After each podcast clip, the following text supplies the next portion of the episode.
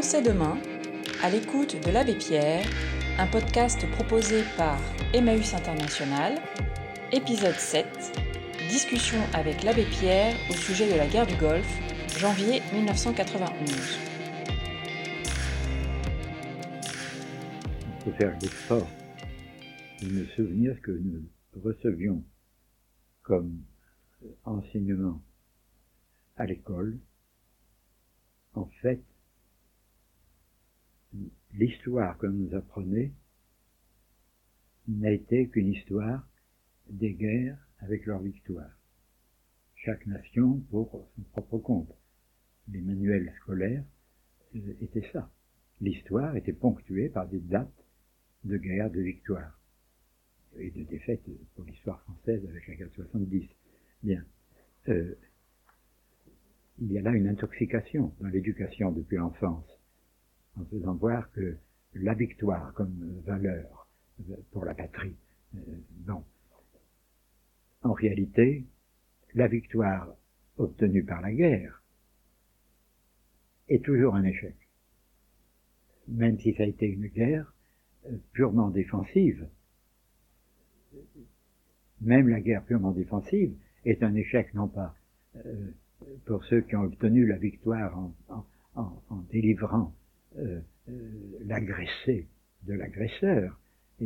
C'est bien qu'ils aient eu la victoire ainsi, mais ça reste un échec d'humanité et il n'est pas été possible d'obtenir cette justice euh, par la raison, la conversation euh, entre ceux qui avaient autorité.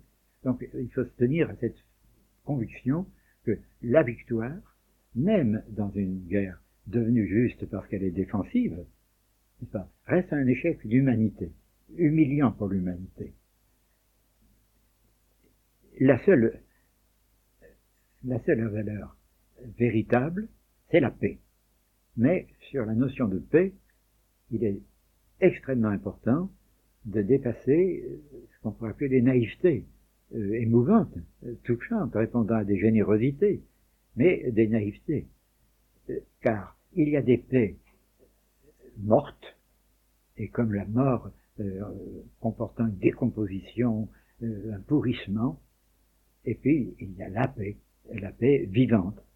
Euh, les paix mortes, ce sont des paix d'ailleurs qui, qui, conduisent aux guerres. Ce sont les paix dans lesquelles on est indifférent à la justice, à l'injustice de telle ou telle situation secondaire, euh, qui n'est pas généralisée. Bon, et parce qu'on y est indifférent, parce qu'on ne mène pas, on ne réagit pas. Chaque fois qu'on voit un plus faible exploité par un plus fort, même pour des cas presque individuels, parce que chaque personne, en tant que citoyen, en tant qu'individu, ne réagit pas, euh, se prépare euh, ce, cet encouragement à ce que, au niveau alors de la grande puissance des États, euh, on, cède à la tentation de recourir à la guerre agressive pour un gain, pour obtenir un avantage, un profit. Euh, et il importe, euh, j'ai été amené là à prendre une position légèrement euh, en désaccord avec un cardinal que par ailleurs j'aime bien, le cardinal de Lyon pris à l'improviste. Il n'a pas le temps de choisir ses mots. Euh, comme on lui disait, euh, la paix, il disait, euh, oui, la paix, mais pas dans le déshonneur. Et là où j'ai pris une position un peu différente, et ont eu plus de temps pour réfléchir, ça a été de dire le mot honneur est mal placé. Parce que c'est un mot usé, fatigué, comme tant de mots de grande valeur. Il y a tant de, de faux points d'honneur. Euh, on, met, on met son honneur dans des, des choses tout à fait secondaires. Donc c'est un mot qui n'est pas assez fort. Et donc euh, je préfère dire euh, la paix, mais pas à n'importe quel prix. Évidemment, on va tout de suite me dire, dans le réalisme, et quel prix? Où est le prix? Et je pense qu'il n'y a qu'une seule réponse, c'est euh, n'est pas acceptable une paix qui serait obtenue par la non-sanction, l'indifférence devant, à une échelle d'une certaine ampleur, euh, le fait que un moins fort est dévoré par son voisin plus fort.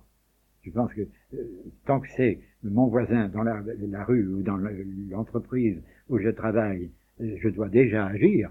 Mais quand ça arrive au niveau des, États, des nations, ça n'est pas supportable.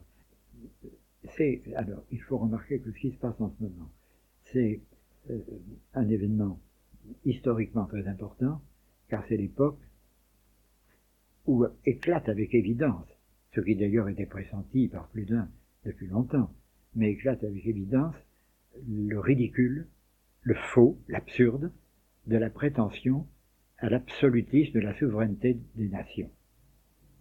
Souveraine absolue, dès l'instant qu'il y a nation.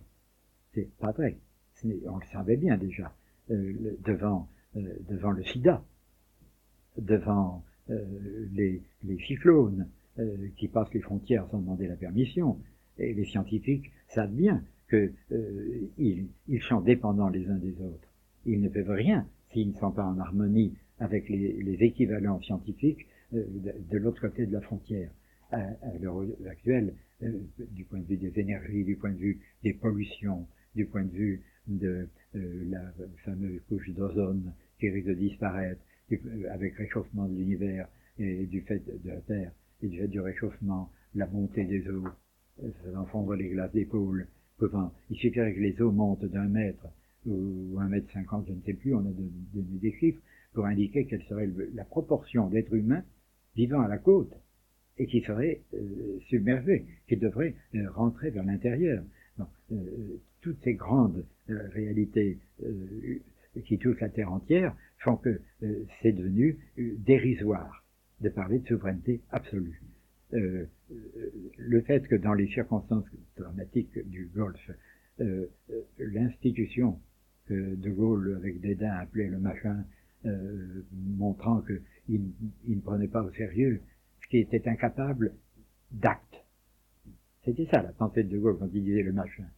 C'était que n'est pas respectable à prendre en considération quelque chose qui n'est qu'un lieu où on parle. Il avait en partie tort, parce que euh, par ailleurs, d'autres disaient, euh, tant qu'on parle, on ne se bat pas.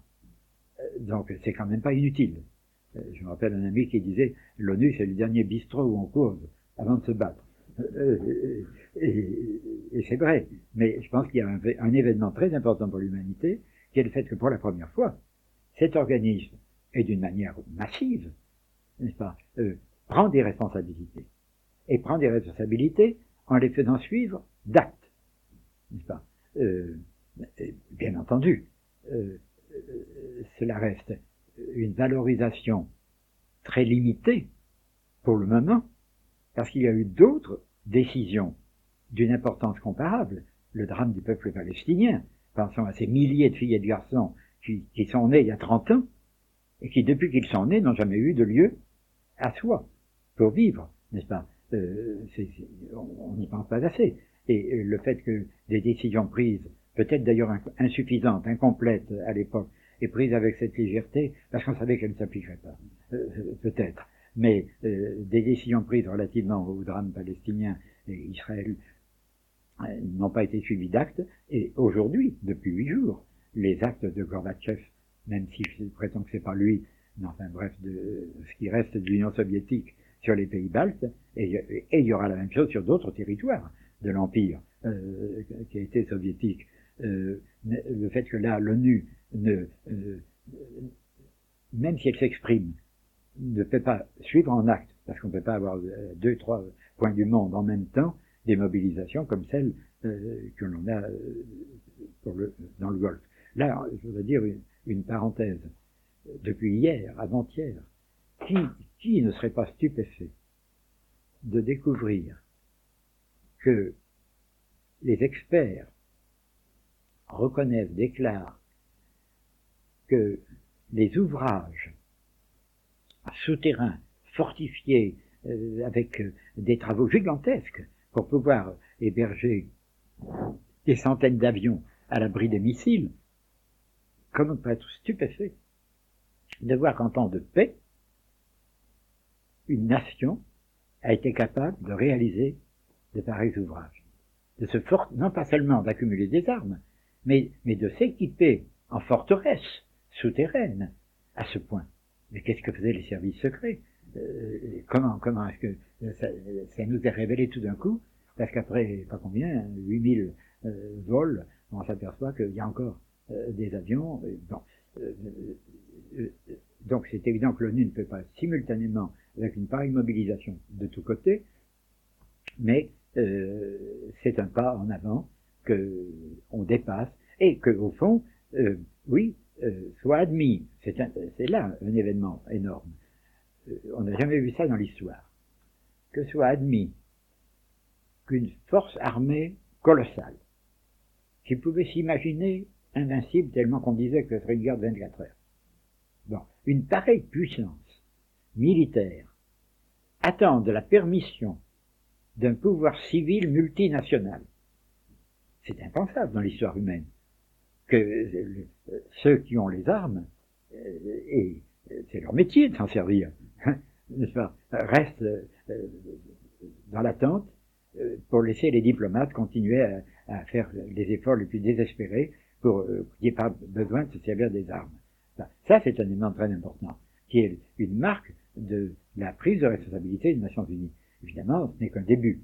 Vous qui êtes les plus jeunes, ça va être une des tâches de votre vie euh, tout entière, jusqu'à votre vieillesse, de, militer euh, pour que euh, on aille vers cette consolidation, cette reconnaissance universelle de, de ce qu'il a de rigolo à parler encore d'absolutisme de, souveraineté pour les nations, qu'on le reconnaisse, et faire que, puisqu'il n'y a plus de souveraineté absolue des nations, il faut bien qu'il y ait une autre souveraineté, qui est, celle de la conscience universelle, qui doit, ça sera la création de votre génération, c'est certain. Et degré, degré de force, contraint à pied dans le derrière, par la, famine, la, etc. Bien. Euh, et, un autre mot, n'est-ce pas euh, nous connaissons tous qu'on appelle le pacifisme. Le pacifisme répond toujours à de la générosité. C'est un mouvement euh, généreux, profond, spontané, instinctif chez, l'homme, euh, disons qu'il a une âme saine. Mais le pacifisme ne peut jamais suffire. Si euh, je sors dans la rue et je vois une brute qui cogne sur un gamin, est-ce que le pacifisme va faire que je vais venir parler au bonhomme et lui dire sois gentil, plus, la réaction naturelle, c'est dire tu t'arrêtes, je casse la gueule, n'est-ce pas? C'est la réaction normale. Alors, euh, il y a une autre réaction, et hélas, il y a des pacifistes qui, sans s'en apercevoir, en sont là.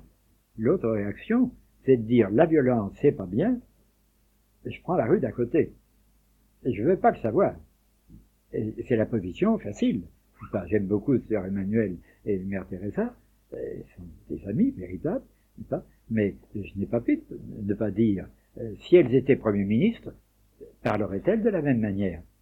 Car autre chose est d'être un, Gandhi qui engage sa vie personnelle, et ou un homme d'État qui a la responsabilité de, du bien ou du mal d'une collectivité considérable. Pas? Euh, bien. Enfin, une, donc le pacifisme, euh, il faut l'aimer, mais il faut en même temps voir ses limites. Que devant un certain degré de violence, euh, il ne peut plus, par exemple, euh, reprenons l'exemple de Gandhi, la vie de Gandhi est un formidable échec. Car à peine il a obtenu que l'indépendance soit obtenue sans que ce soit par la guerre contre l'Angleterre, qui aurait été une des éventualités, ça l'avait été pendant longtemps, il a obtenu que ça ne soit pas comme ça, que ça donner l'indépendance par le colonisateur. C'est la victoire de Gandhi, mais c'est un échec énorme, puisque immédiatement obtenu l'indépendance, c'est l'inter-massacre intérieur entre les deux communautés, hindoues et musulmanes. Une guerre avec l'Angleterre n'aurait pas fait plus de morts que ce qu'il y a eu de morts entre hindous et, et, et musulmans à l'époque, n'est-ce pas? Donc, le, là, à ce moment-là, le pacifiste, qu'est-ce qu'il pouvait? Au moment où, ils étaient là à s'égorger, pour des raisons euh, euh, tout à fait faussement religieuses, mais euh, bon, le pacifiste ne peut pas suffire. Et il faut donc être capable de le dépasser, je le dis en tant que croyant, en même temps dans la prière, et, dans l'effort politique, n'est-ce pas? Bien. Euh, enfin, la dernière euh, regard important qu'il faut avoir, c'est de voir comment, et cela est vrai de toute guerre, mais ça va l'être de la guerre actuelle comme ça n'a jamais été, euh, quand la guerre est finie, la guerre continue. C'est-à-dire les rancunes, les haines, les ressentiments, les attentes de revanche, euh, et dans le monde présent, le terrorisme, la facilité des attentats. Peut-être bien que dans la génération qui vient, on va voir que le terrorisme peut rendre superflu les armées. Car que, le, président des États-Unis ou le président des Soviétiques reçoivent une lettre disant Monsieur le Président, il y a une bombe atomique dans votre capitale. Et pour que vous soyez bien sûr que c'est pas une blague, allez voir à la consigne de telle gare, voilà la clé, tel placard, vous trouverez le modèle de, ce, qui est, ce placé euh, là où vous ne vous en doutez pas. Et si dans huit jours, dans un mois, vous n'avez pas fait ce que je demande, ça pète. Et les armées ne serviront plus à rien. Et cela est possible demain. Car tout le monde sait, on nous dit que euh, avec un minimum, ce que je connais des étudiants de euh, deux ou trois années d'études au-delà du bac, ceux qui arriveront à avoir du plutonium, or il y en a qui fuient et qui se baladent à travers le monde, euh, arriveront à fabriquer la bombe atomique dans leur cuisine. Il n'y aura pas besoin d'être des, experts très savants. Mais je pense qu'on peut vivre l'époque où on verra disparaître l'utilité des armées. Il faudra bien sûr toujours faire des sergents de ville pour la circulation, mais des armées comme nous les avons connues depuis dans le temps moderne, euh, il est bien possible que ça devienne tout à fait obsolète. Euh, et, mais alors, euh, ce que je voulais dire, c'est que une fois la guerre finie, la guerre continue, en ce sens que, dans le cas actuel, le peuple très très divers, quand on dit la patrie arabe, j'ai posé la question à l'émir, au fils de l'émir du Koweït, quand vous employez cette expression, ça veut dire quoi? On ne sait très bien. Ça veut dire là où on parle arabe, ça veut dire là où on a la foi musulmane, c'est très très vague, n'est-ce pas? Mais on sait c'est un réseau considérable d'influence à travers le monde. Et là, euh, bon, risque de rester des, des rancunes euh, qui se manifestent comme le meurtre qui vient de se produire au Maroc. Euh, on dit un fou, c'est possible, mais il y aura beaucoup de fous quand la guerre sera finie. Euh, par, par, la haine, par le, ressentiment, etc. Et, il faudra beaucoup d'efforts pour s'employer à réaliser la justice depuis la relation d'employé à employeur, dans tous les domaines, pour que tout ça se calme. Euh, et là, je terminerai en rappelant, euh, tant de fois dans ma vie dit, euh, ces paroles que m'avait dit Einstein quand j'ai eu le privilège de le rencontrer deux ans après la fin de la guerre, parce que j'étais président de l'exécutif du mouvement fédéraliste mondial pendant quatre ans, et un jour, après un congrès à Minneapolis, un ami me dit Est-ce que vous avez rencontré mon ami Einstein Bien sûr? Et on a passé deux, trois heures de chez lui. Et il m'a dit Je l'aurais, comme tout le monde, je l'ai interrogé en lui disant Qu'est-ce que, dites-nous, qu'est-ce que ça change pour l'avenir de l'humanité Le fait de disposer de cette énergie, de la désintégration de la matière. Alors il me dit que euh, il était, il avait refusé de donner sa coopération jusqu'au jour où les services secrets américains lui apportaient des preuves que Hitler pouvait l'avoir dans quelques mois par l'autre euh, chaîne, moins efficace, moins pratique, de l'eau lourde. Bon. Et alors, immédiatement, il a donné sa coopération.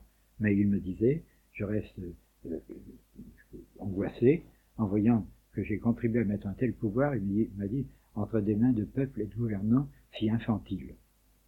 Il ne mesure pas tout ce que ça a changé dans les relations à l'échelle du monde entier que, que Saddam ait pu, qu'on l'ait laissé encore trois mois avant que les événements se passent, il avait peut-être la bombe atomique, Avec le, délire mental dans lequel il est, euh, et si, si c'est pas lui, ça peut être un autre demain, n'est-ce pas?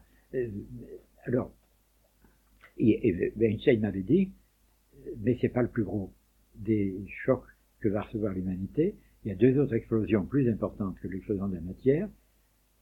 La deuxième, c'est l'explosion de la vie.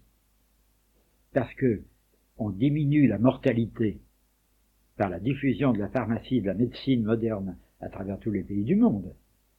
La mortalité va diminuer moins vite que va diminuer la natalité. Car il y avait un besoin instinctif d'avoir dix enfants, sachant qu'il y en aura huit qui mourraient avant d'être adultes, pour qu'on ait un peu d'espérance qu'il y aura euh, une fille ou un garçon pour veiller sur vous dans vos vieux jours.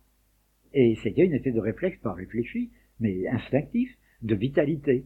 Puis privé de culture, de moyens de, développer, c'était au fond l'acte, euh, l'engendrement était une d'unique forme avec euh, la chasse, la guerre, d'affirmation de personnalité. Et, il me disait, ça va aboutir à un bouleversement complet de la carte du monde et des équilibres. Parce qu'il y avait des équilibres qui tenaient à la mortalité. Maintenant que la mortalité diminue, ça va tout chavirer. Et nous le savons, pour le bassin de la Méditerranée, on donne les chiffres. Pendant la guerre, euh, les, trois pays j'ai été une vie étaient la moitié des Français. Dans 20 ou 25 ans, ils seront le triple. Et euh, face à une Europe fertile, dont ils liront tous les jours dans les journaux qu'on punit le paysan qui, produit le maximum de ce que la terre peut produire, pendant que sur des terres arides sont surpeuplés, n'est-ce pas? Euh, Bon, et ça, c'est un exemple, c'est à l'échelle mondiale qu'il faut le considérer et alors, après l'explosion de la matière, l'explosion de la vie, il m'avait dit, mais il y a une troisième explosion qui va être encore plus importante dans l'explosion de l'humanité, c'est l'explosion psychique. C'est le fait que tout le monde va tout connaître. Les hommes vont être condamnés à tout savoir. Demain, par les, satellites et les antennes paraboliques, on peut recevoir 80 ou 100 télévisions avec des traductions simultanées, etc. Et, et les pauvres sauront de plus en plus que le monde possède les moyens de les tirer de leur misère. Et euh, eux qui souffraient, ils vont devenir capables de souffrir de souffrir. Et c'est plus du tout pareil. C'est comme de l'eau qui vient de la vapeur. C'est la même matière, on ne peut pas la traiter de la même manière. Et, et, et cette évolution psychique, en plus, elle a cette autre conséquence de faire qu'un leader qui aura la main sur les grands moyens de communication d'information pourra, par une fausse dépêche, euh, c'est l'histoire de la guerre de 70. Bismarck, faisant la fausse dépêche d'Ems, euh, disant que l'ambassadeur de France avait été humilié par l'empereur. Et immédiatement, la France prête, euh, prend feu et est prête à la guerre. Et que Bismarck voulait, n'est-ce pas? Et c'était une fausse dépêche. Et il me disait, le, le dictateur qui aura mis la main sur les moyens d'information pourra comme ça faire se lever en une minute un milliard d'êtres humains contre un ou deux autres milliards. Et l'histoire du coup de poignard du, Maroc euh, hier, ben, ça peut se reproduire à l'échelle euh, du monde entier, partout où il y a de l'islam, euh, qui peut être facilement fanatisé et, humilié. oui, humilié. Il faut que vous ayez bien conscience de ce que dans toute cette aventure, Saddam n'est pas aimé par l'islam mais l'islam est affamé d'avoir un héros, des héros historiques. Il se trouve qu'il joue ce rôle. Et bien qu'on sache que c'est un dictateur et qu'il a euh, agi avec une cruauté sur son propre peuple, il faut pas oublier que c'est sur ses citoyens les, les, qu'il a envoyé les premières armes chimiques, les Kurdes, qui étaient les citoyens de son royaume, de son pays. Pas? Euh, Imaginons qu'on le fasse sur la Bretagne ou l'Alsace. C'est alors, mais il, va, il, n'est pas aimé, mais, euh, mais on espère qu'il sera le héros dont on a besoin, et il faut que nous ayons beaucoup de, de l'amitié intelligente, euh, lucide, euh, avec nos, nos frères, nos relations du monde musulman, pour qu'ils ils sentent que nous comprenons ce besoin qu'ils ont d'être, oui, réhabilités, vengés de l'humiliation dans laquelle ils ont été, apparu une époque où ils étaient dominateurs d'une grande partie du monde euh, occidental. Vive la paix. À bien des reprises, dans les paroles précédentes, j'ai fait allusion à la loi, avec me réjouissant de voir que les Nations Unies semblaient, pour une première fois, un premier acte, avoir voulu dépasser la définition, la déclaration de droit, la définition de loi, et pour la première fois, voulu que la loi soit véritablement la loi, car aucune loi n'est véritablement la loi si quand elle est violée, elle, elle n'est pas sanctionnée. Non. Euh, mais à propos de la loi, il faut être très, avoir une bonne foi bien compris, comme est superficiel, comme est vain, euh, et c'est si fréquent que ça arrive. Recours à la notion de loi naturelle pour guider les actes de l'humanité. La loi naturelle, il faut que nous ayons une bonne fois mis ça dans notre cervelle et dans notre cœur. La loi naturelle, c'est que le gros bouffe le petit. C'est la loi naturelle. Et hommes, nous sommes les seuls êtres parmi ce que nous connaissons comme existants qui possèdent une faculté qu'on appelle la liberté, qui est la capacité d'aimer, qui est la capacité de vouloir l'autre, l'autre heureux, comme un des éléments de notre propre bonheur. Notre bonheur irréalisable durablement euh, si nous nous accommodons de ce que les autres sont malheureux. Ce, dépassement de la loi naturelle, c'est cela que l'humanité, elle a toujours vu par tel ou tel euh, la réalisation de ce dépassement, mais c'est la première fois que sur un plan planétaire, euh, une dimension quasi universelle, euh, on en est là. Dans cela, bien sûr, les mêmes,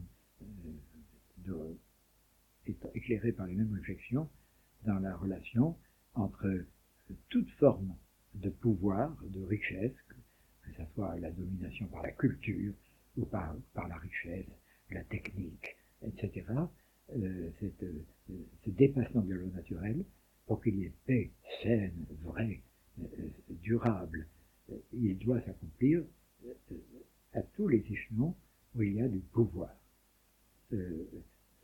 Relation entre riches et pauvres, elle est une relation de pouvoir. Le pauvre, il, n'y peut rien à partir de ça. Pour faire des émeutes, pour faire des révolutions effectives, il faut avoir bouffé.